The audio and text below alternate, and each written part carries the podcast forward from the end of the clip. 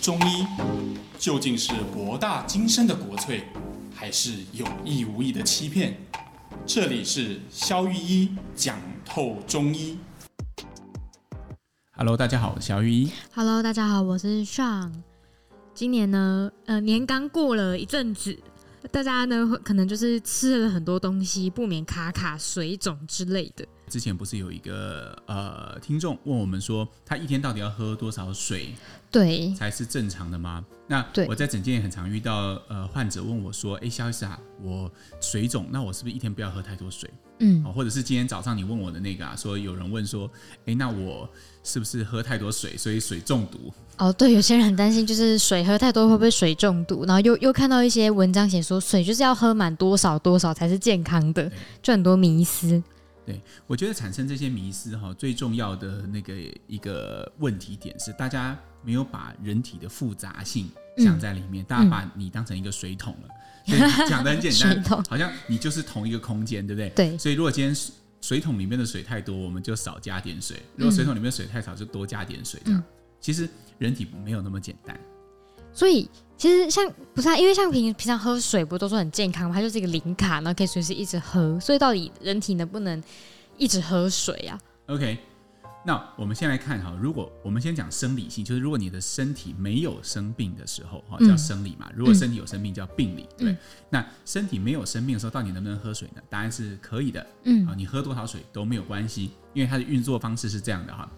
如果你今天喝了足够多的水，嗯，好，那这个水跑到哪里去呢？它会先经过胃嘛，对不对？对，然后还是会到肠子里面，啊，然后对吸收了一小部分，然后最后到大肠的时候，它会吸收完几乎所有的水分，留一点水分给让大便不要太干硬。嗯嗯，好，那水分被肠胃道呃呃，应该说肠道吸收之后，它跑到哪里去？它就跑到了呃呃，从肠道的肠系膜的静脉会用到下腔静脉，然后回到肝门静脉之后回到肝脏。简单来讲，它最后就是回到血液循环里面。然后所以它在呃所有的味道肠的那个系统结束之后，就是回到血液循环血液里循面环里面，它从静脉回到，然后就变成心脏的动脉血再出来。哦，所以其实我们最后我们喝水最重要的目的，其实就是补充所谓的血的容积啊。哎，血的容积是什么意思呢？比如说我们以前提过嘛，哈，心脏就像个帮浦的概念。对好，那假设今天极端状况，我们只有帮浦但没有水，那会怎样？呃你只有帮浦功没有率水，超级强，就也没有但是完全意没有义。水，那其实是没有意义的，对吧？对，因为我们还是要借由水的这个介质，才嗯能把我们需要的营养或者是需要的养分，嗯，传送到身体需要的地方，嗯嗯，所以心脏不可或缺，因为没有心脏就没有动力，对但是血管里面的血，也就是我刚刚说的血容积，就这个容积本身也很重要，因为没有容积，有再大的推动力都没有用， 就没有东西可以推动。我觉得推推不了了对啊，他他用力帮补就没有帮补出任何东西，因为哦。没有血。但是像那种不是有些人可能喝超多水好了，那他不就是会很容易常常跑厕所吗？嗯，那他如果不跑厕所呢？ OK，应该是这样说哈。我们刚刚讲到一半，这个这个这个水跑到血容积里面之后对，那我们身体假设你喝了太多，比如说像现在很多流行一些减重，他叫你鼓励你喝到三千、对，四千、五千、六千，那会发生什么事？会不会水中毒啊？不会 的。那应该是这样说，这些水因为太多在呃这个容积里面，身体也会受不了，心脏也会受不了，因为它没有这么大的推动力可以拱六千 CC 出来。嗯，所以它就有假设它就有三千到三千五百 cc，它就经由我们的肾脏排出，哦，经由肾脏对，就是变成小尿，便哦，就出去了。所以你小刚便问 我说小，如果水变得更多的话，会怎么样？身体就会自己把它排出。除了这个排出管道有别的吗？有的也有汗，对我哦们，每天对，从表面上蒸散的也是有啊，比如说我们讲话的时候，从舌头、口腔、鼻腔自然黏膜蒸散的水分也是有的。嗯，所以总而言之啊，是不会水中毒的，因为身体会借由自动化的调控机制嗯去保持血容的恒定。哦，所以基本上呢，他会想办法把多余的东西排出对，保持就是正常的状态，不会怪怪的这样。对，但是接下来的一题就是你刚刚问的那一题，为什么有些人不如排？果不排出会怎么样？， 对，不排出的水堆积在身体里面，它全部都会用容积的方式存在吗？不会的，不会，嗯，因为我们的血管就好像水管里面，它的空间是有限的啊、所有的水管里面都已经塞了足够多的水，那剩下的水要怎么样？就要漏出去。对吧？对啊，可是它不尿的话，它漏去哪？对，漏去哪？这是一个很好的问题。通常有几个地方可以漏，一个地方最常见就是我们说的水肿，也就哦，是水不在血管里面，它漏在皮肤一直到肌肉中间的这些组织。嗯，所以我们去按水肿的老贝贝的脚，它会凹陷下去，然后你手放开之后，它不会立刻回弹。哦，对对对，就哎是陷下去那那个是种。什么现象？就代表那个地方充满了水。嗯，那你把你按压的时候，就会把水推开，可是哦水不会立刻再充满回来。 对，所以那个就代表它的水是积聚在皮肤一直到肌肉腠理之间的，嗯或者在筋膜之间的。那这个通常我们在中医上，我们就不再把这个叫做水，我们通常把它叫做湿。哦，他这时候已经到，已经变成一种症状了，病病理的状态哦对病理的状态我们了。刚刚讲嘛，如果你的身体是没有病的，你是对年轻人，不是老贝 贝， 那你的水就会被肾脏自自己排出去，哦嗯好或者是汗流汗流出去，好，或者是各种方式出去蒸散出去。但如果它没有办法出去，显然你就是有病，对吧？嗯，那你就是有病，听起来怪怪的。你现在就是身体出了某种病理状态，有问题的。哈那显然就是有问题的。对那这个问题就是你水没有办法排出，造成血容积过多，这时候就会往外渗。好，那渗在皮肤和肌肉腠理之间，这个就是通常通称叫水肿，我们中医叫做湿。就是呃，很多人看中医的时候，不是都会很常被中医师讲说，你就是湿气太重，也就是这个意思。啊、对，你看哈，比如说我们以前有常在讲的皮肤炎，嗯对不对？皮肤炎就是一种我们中医认为它的发病机转，就是当你这些水啊渗到皮下跟肌肉腠理之间的时候，嗯它又没有办法接着发汗汗出去的时候，它就会对皮肤产生一种压力，局部的循环也会变差，嗯，于是那个地方就开始长一些有的没有的东西，湿疹啊、痘痘啦、脂漏性皮肤炎啊。所以通常你去哦看这些问题，呃，你的医生、中医师都会跟你说啊，你就是湿气太重。哦，所以湿气太重的那种是看得到的。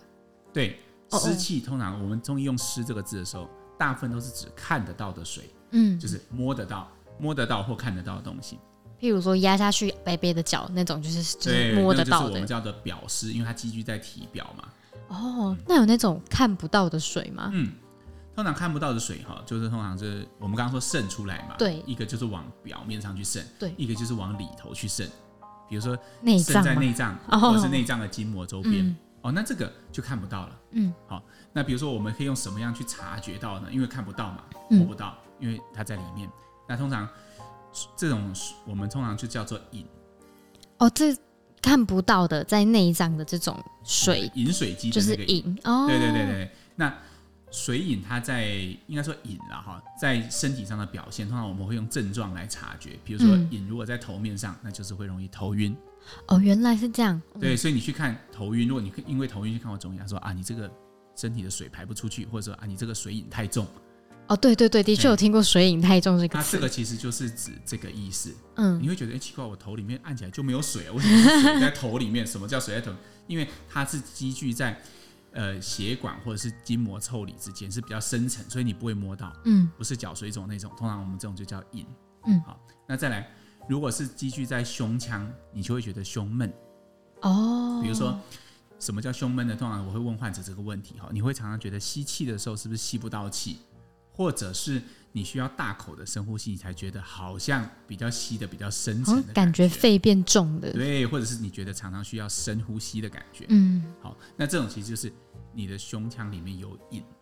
哦，胸腔有水饮，对对对，嗯那再来，如果你的水饮是集中在肠胃道，那会怎么样呢？那通常就会变成，假设在胃部了哈，那你就会觉得常常在反胃，常常在恶心，嗯常常会晕车，嗯那这些都是这个水饮聚在这些中焦啦，我们讲胃附近的症状。那如果是肠子呢，哦，肠子的话就是在下喽，那在下就是通常就是排便会变得比较稀软。哦，那排便算湿吗？对，其实哈、在湿和饮这两个概念上，很多中医师是混着用这两个字的，哦，就是，但它指的都是病理状态，水不在它本来应该在的地 方，而渗到其他病理性的位置，只是一个嗯往里渗，一个往外渗。嗯那有些人会混用湿和饮这两个字，但是我会做这样的区分，往嗯内渗的是饮，往外渗的是湿。所以像那种就是。呃，有些人他可能搞不清楚自己身体为什么会突然怪怪的，他就是有可能是饮造成的。对，那啊水它就正常了嘛，那人人体一定是某个状况导致它会往外渗，嗯，那往外渗解决了就好了嘛？还是它有可能就是会复发？哦，就是体质本身的问题嘛我们刚刚前面那一大段嘛，哈，我们都是在讲说水是正常的，好，那往内渗的会变成硬，好，往对外渗的会变成湿。呃，对，但是是我们没有回答一个关键性问题，就是你刚刚问的，就是那为什么会往外渗或往内渗？你好好的应该都要排出去嘛。对吧对对对对，那这个就牵涉到一个比较复杂的概念问题了哈。一般我们会用呃这样的一个模型去解释我们的身体，因为中医认为天人合一嘛，我们观察自然界的现象可以对照到人体来互相做对照哈。比如说，诶、如果我们再煮一个开水，像像想象有一锅水，对我们下面是火瓦斯炉点对着瓦斯炉，对然后上面那个水啊快要沸腾的时候，它就可以冒蒸汽，对对对大对家对想，象你眼前就有这个画面哈。那我们来看这个代表人体的什么呢？中间这一壶水，就是我们刚刚喝下去的，就是那个水，在壶里面就代表它在水道里面，那它就是水，它是正嗯就常是的， water，OK，、对，是正常的。OK，好，那底下的火是什么呢？通常我们中医叫做元阳，就是它是元阳先天就来的阳气，元是一元两元的那个元。哦那你看这样会产生什么？上面就会有水蒸气。对好，那一般来讲，我们中医认为那个水蒸气它其实就是能量。哦，能量嘛比，如说，假设你我们把这个模型搬到蒸汽火车里面去，也是这样啊，下面火在烧，那嗯个蒸汽开始往上冒，那、那个蒸汽就是会推动整个涡炉，然后开始你的火车才会往前进嘛。嗯，蒸汽火车就是用这个概念来看的。嗯，所以蒸汽越多代表气越多，蒸对汽越少就代表越没有气。对，好，大家想一件事情，今天如果火很旺的时候会怎么样？我很旺的时候就水很容易烧没有，然后气也会比较多吧，对，火很旺的时候气就会多嘛。对但是元阳如果少了呢，如果火很小，甚至没有火会怎么 样？就水就煮不开啊，对，然后就没有蒸汽嘛。对，那你看哦，其实我们刚刚不是提到，你刚刚不是问我说，为什么水会停在水的状态里，它没有办法，就是会渗到其他空间对去对嘛？对就是因为水不断的变多，你一直喝，但它排不出去，为什么？因为没有火，然后所所以以水就没有化成气，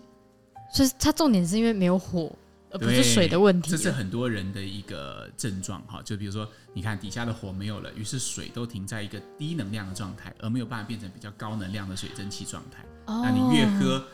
那个壶满了就开始溢出来。哦本来它是这样的动态平衡嘛，我们一边煮水会变少，对不对？对但是我们喝进去的水会一直往水壶里面加，嗯它就是个动态平衡，一直有蒸汽产生，一直补水，底下又一直烧。嗯，哎，那直到有一天你可能寿终正寝那天火就没了。啊，那能够能够这样理解吗？会有嗯人平常火太旺，然后导然后导致水不够吗？还是其实火就是固定的，是水不够的关系？哦，也是有火太旺的问题。哦，对，但是我们今天主要是讨论为什么水所会以停止嘛，对，为什么因水会停止如？果火太旺，水就不会停在水的状态嘛。对对对我们今天主要对对讨论水为什么会溢到其他东西，所以一定是水为什么会太多的问题。嗯那就是假设你的火没了，那你又一直持续在补水，它没有变成水蒸气。嗯，这边哈可以跟患呃大家分享一个我的患者的案例啦。我记得对前两天哈就有一个出诊，他来他就是这样，患者就说啊，我平常都超级疲倦，他一天睡十个小时。那海疲倦，哎、对，但是他觉得很累，然后每个人看到他的黑眼圈啊，整全身那个眼皮、眼包都肿起来，好像 Oh my 很大的 God 眼袋这样啊。一嗯，个四十出头的女生而已，但是就显得比她实际上的年龄来的苍老一点。然哇后哦大家看到她第一句话都是：“哎、你是不是很累啊？”嗯那她说其实她每天都对十几个小时， 但她确实还是很累。嗯，OK，这个代表我们刚刚的模型里面的什么气不够，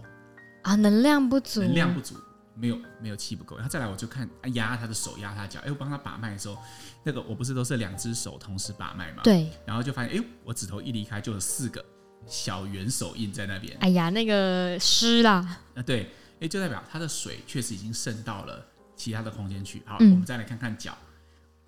我们通常会压那个胫骨前的那个位置，就是刚刚说老杯杯水肿的那个位置。嗯，压了之后也发现，哎呦，它确实也是凹陷下去。OK，那我们从这几个表征来看，第一，它很累，代表很累气不够；对，第二，代表哎水好像太多了，嗯因为它已经渗到其他空间，嗯往外渗也往内渗。我问他说，你会不会头晕？会不会胸闷？会不会拉肚子？他说他从来排便都没有成型过啊。 ，Oh my god，而且有时候甚至会有看到菜渣，就吃龙须菜出来就龙须实菜，在他他瘾很重，对，所以代表什么？水不但往外渗，嗯渗到我们压到的位置，也往内渗，渗到我们看不到的位置。嗯好，我们从气没有，水太多，你会推测什么？就是我们刚刚讲的嘛，火火太不少足啊。嗯所以这种患者要怎么处理呢？我们既不会针对他的水太多的问题处理，因为如果你看到水太多，你可能会想要把水沥掉嘛，对，放一些利尿的东西，对，放一些发汗的东西。那如果你看到他气太少，你可能会想要补啊，哎，补什么气呀、黄芪呀、呃呃，什么什么人参呐、让他气可以变多。可是我看到的是什么呢？从这两个资讯的结合，我看到的是火太少。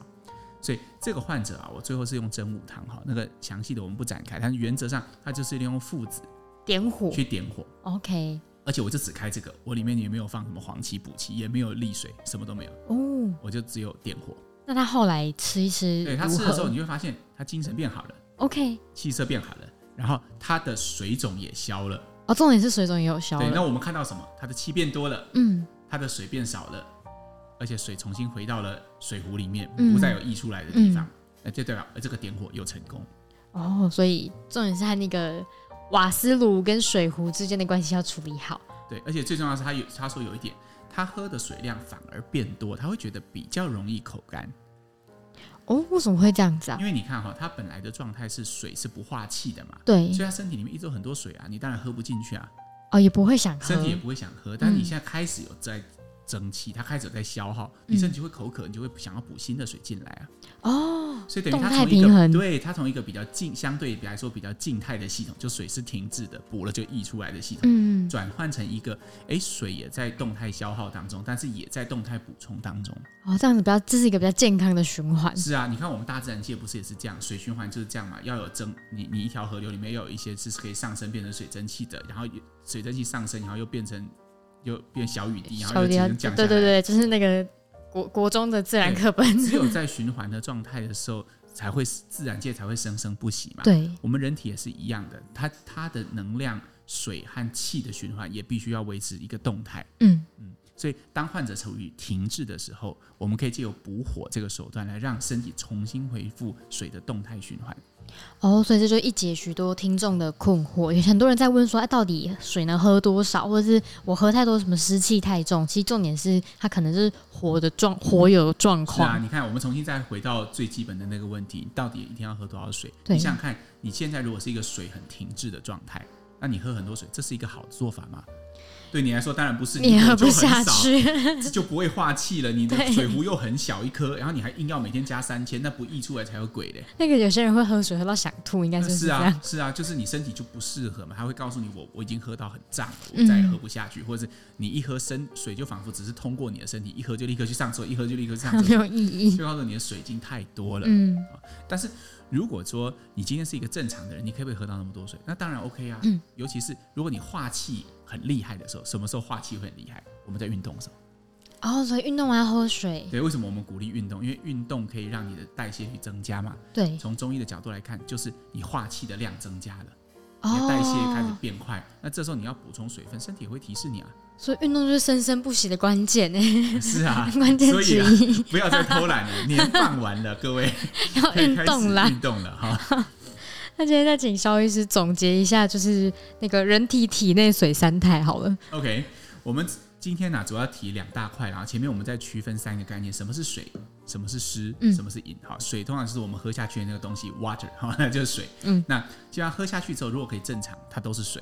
如果不正常，往外渗的，通常我们就叫湿，是可以压得到、摸得到、摸得到的哦那往内的，只能用症状来看，什么头晕啊，什么反胃恶心啊，什么大便很软散啊，嗯这个就是饮的范范畴啊。嗯那基本上它是病理。那为什么水不好好的变成水，会变成湿和饮呢？就是我们刚刚讲的，有一种状况也是最常见的状况，就是我们的代谢水的那个原氧啊，营那养个不火够啊嗯啊，，已经不够了，所以水就没有办法化成气，所以你的水的动态就没有办法生成。嗯，对，所以我们在决定要喝多少水之前，你得先去看你的身体的动态到底如何。好，那如果你的是属于水的动态有问题的，我建议你找专业的中医师帮你处理，会是一个比较好的做法。没错没错，不要想说，哎、喝水对身体比较好，然后狂灌，明明就灌到很想吐，还逼自己一直喝，就是啊先去看医生。对的，真的。好啦，又到我们今天念留言的时间，感谢大家踊跃留言，我们满满丰 收的留言，开心。好，嗯、有一位听众叫嘉玲，在那个第四十集冬天掉头发那集留言说：“哎、外国人老得快，他们二十五岁就满脸皱纹。哎、外国人真的老得快吗？他为什么会突然想到这件事啊？我也不知道，他就只留了也只留了这句话这样子。哦，我我觉得其实那个还是人种差异啦，我并不就会认为因呃外国人因为这样子就呃体质比较差。我应该讲讲，我们那集好像有提到这个概念是说对，呃，华人相对于外国人来说，我们的体质偏寒的比例偏高，而外国人嗯他偏热的比例偏高。嗯那我们对讲过，寒有寒的议题，热热有有热热的议议题题嘛，对它是没有什么高下，也没它是种也没没有的选择，它基本上就是 它基本上就是你是哪一种就是哪一种。对对对，但是寒的人他常常有的议题是，诶，他去检检查报告出来完全都没有问题，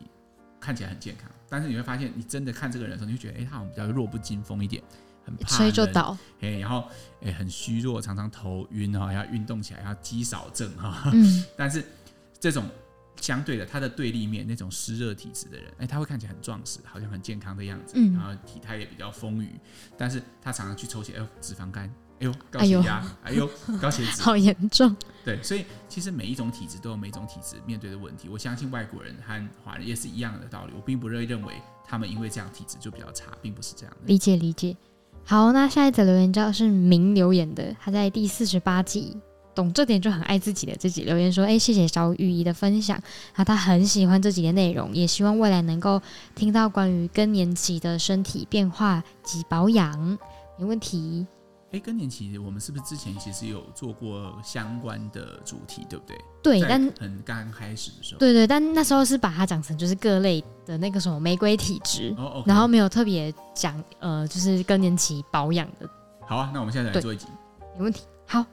然后呢，再来是 Amy 在第四十七集留言那个中医看病跟你想的不一样，这边他就留言说，哦，他来到这边一口听。一口气听了很多集，收获良多，然后感谢用心制作。然后另外想要问那个医师，小幼儿也适合看中医吗？因为她小女三岁有便秘，然后身高曲线小于一趴，吃很少，也不爱吃，西医没有帮助，因为她小女儿的年纪很小，所以她也不晓得能否就是吃中药改善。 OK，呃，跟这个听众分享哈，我最小的患者曾经看过是八个 月，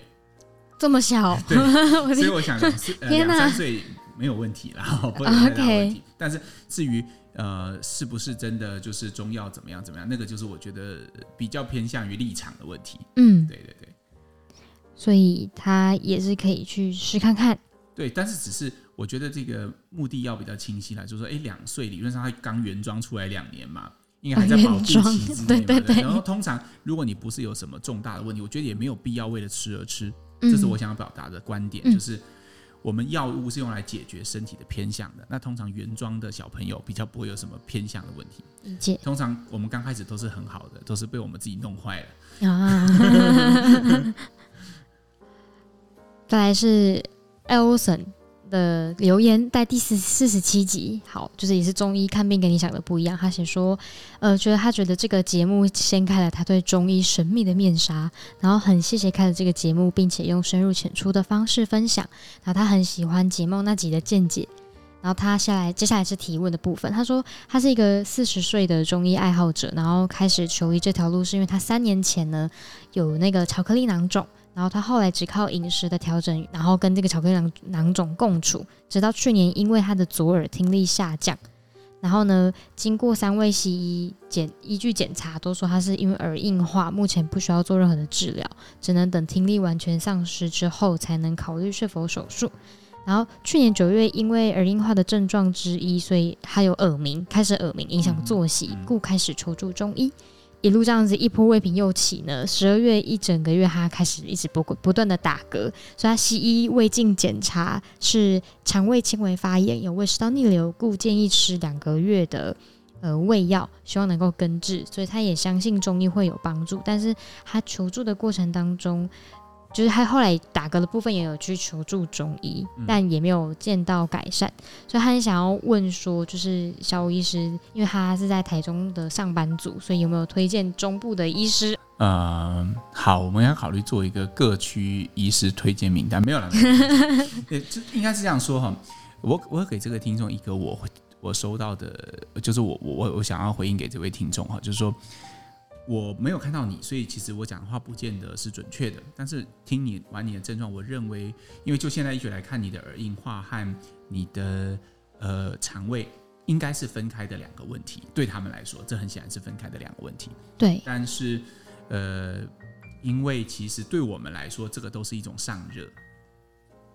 所以其实我认为你的横膈以上应该是有火的，你可以嗯找一个专业的中医师帮你。那至于推荐名单的话，呃，欢迎你传讯息给我们，我们呃私讯好了，这样会比较好一好点。的，那再来念最后一则留言。好，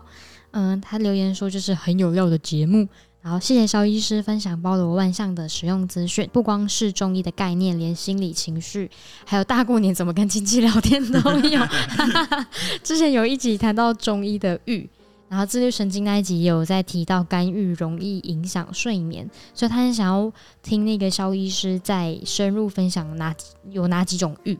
然后也非常好奇中医怎么看运动这件事情，有办法利用运动改善郁这个状态吗？谢谢。哎呦，我们今天好像有讲到一点点运动嘛，哈。哦，对， 对，我们刚刚就讲了，运动其实是一种加速我们身体能量运用的，也就是加速我们刚刚说的这个水循环。从水的观点来看，嗯那其实你看啊、如果一个蒸汽火车浴是什么意思？如果我们用借用刚刚的蒸汽火车比方，就是我们在那个轮轴啊，或者是各种地方有一点卡住，对对吧？那如果今天你的动能增加，能不能解决这卡住呢？肯定是可以的吧。就是碾过去碾的过，去就好了嘛， 对吧？虽然有一点阻力，但是多转两圈应该就就 OK 碾得过去了对不对对，爬出滴嘎滴嘎滴嘎的声音，大家还是会过去。对，哎、大概是这个意思。但是这是不是最好的做法？呃，我个人觉得不是，但是这也是一种中医很、很、很主流的学派之一，就是不管什么都用温阳的，因为啊，只要火够大、气够旺，什么什么东西都可反以正压碾过过去。去就对了但。是有一个点是说，万一压不过去的时候，就会很惨。哦，比如说你点的火还不够旺，气还不够多，就蒸汽火车开始动，结果那个真的是卡到一个很大的石头，这嗯，时候滚不过去会怎样？就会卡得很死。就是多盖了一层被子对，，但这时候你有两个选择，一种是先松开，先处理一下那个石头，然后再继续开火车；嗯，第二种就是，那我把火烧得更旺，想办法碾过去。 好累哦。对， 所以其实我觉得这两种方法都没有错，它都是建立在一个合理的中医病机推演上面。嗯嗯，但是呃，我我我自己的想法是，其实这个是看医师的学派来决定的。哎了这个解听众本来的问题是什么？那个郁郁郁哦，对，郁，他所以想我刚刚问在回答就各是这个种嘛郁，各种的欲是不是能够被呃欲，我们可能要另外一集开一集节目来对，讲啊。我们可以讲就是郁的一字多音。对，但是对，欲这件事情本身就是一种卡住嘛。嗯，那卡住其实有正反两种处理方法。就是一要么就是松开，要么就碾过去这样。对啊，就像你的指甲剪如果卡住压不下去，或者你订书机卡住压不下去，一样两种方法。你的门打不开也是两种方法，有一种就是硬扳呐、 对，那另外一种就是停下来把它旋开来，看看哪里卡住，把东西抽出来，然后再就跟卡纸也是一样 啊。要么就是，其实所有东西卡住都是这样处理，就两个方向，一个要么就是把它扳开，一个要么就把它碾过去。没没错嗯就。这两种方式。好，不那我们玉的部分呢，我们之后再来做一集玉的一字多义。好哦。哦好，那我们今天就先聊到这边，好，我们下次再见喽，拜拜，拜拜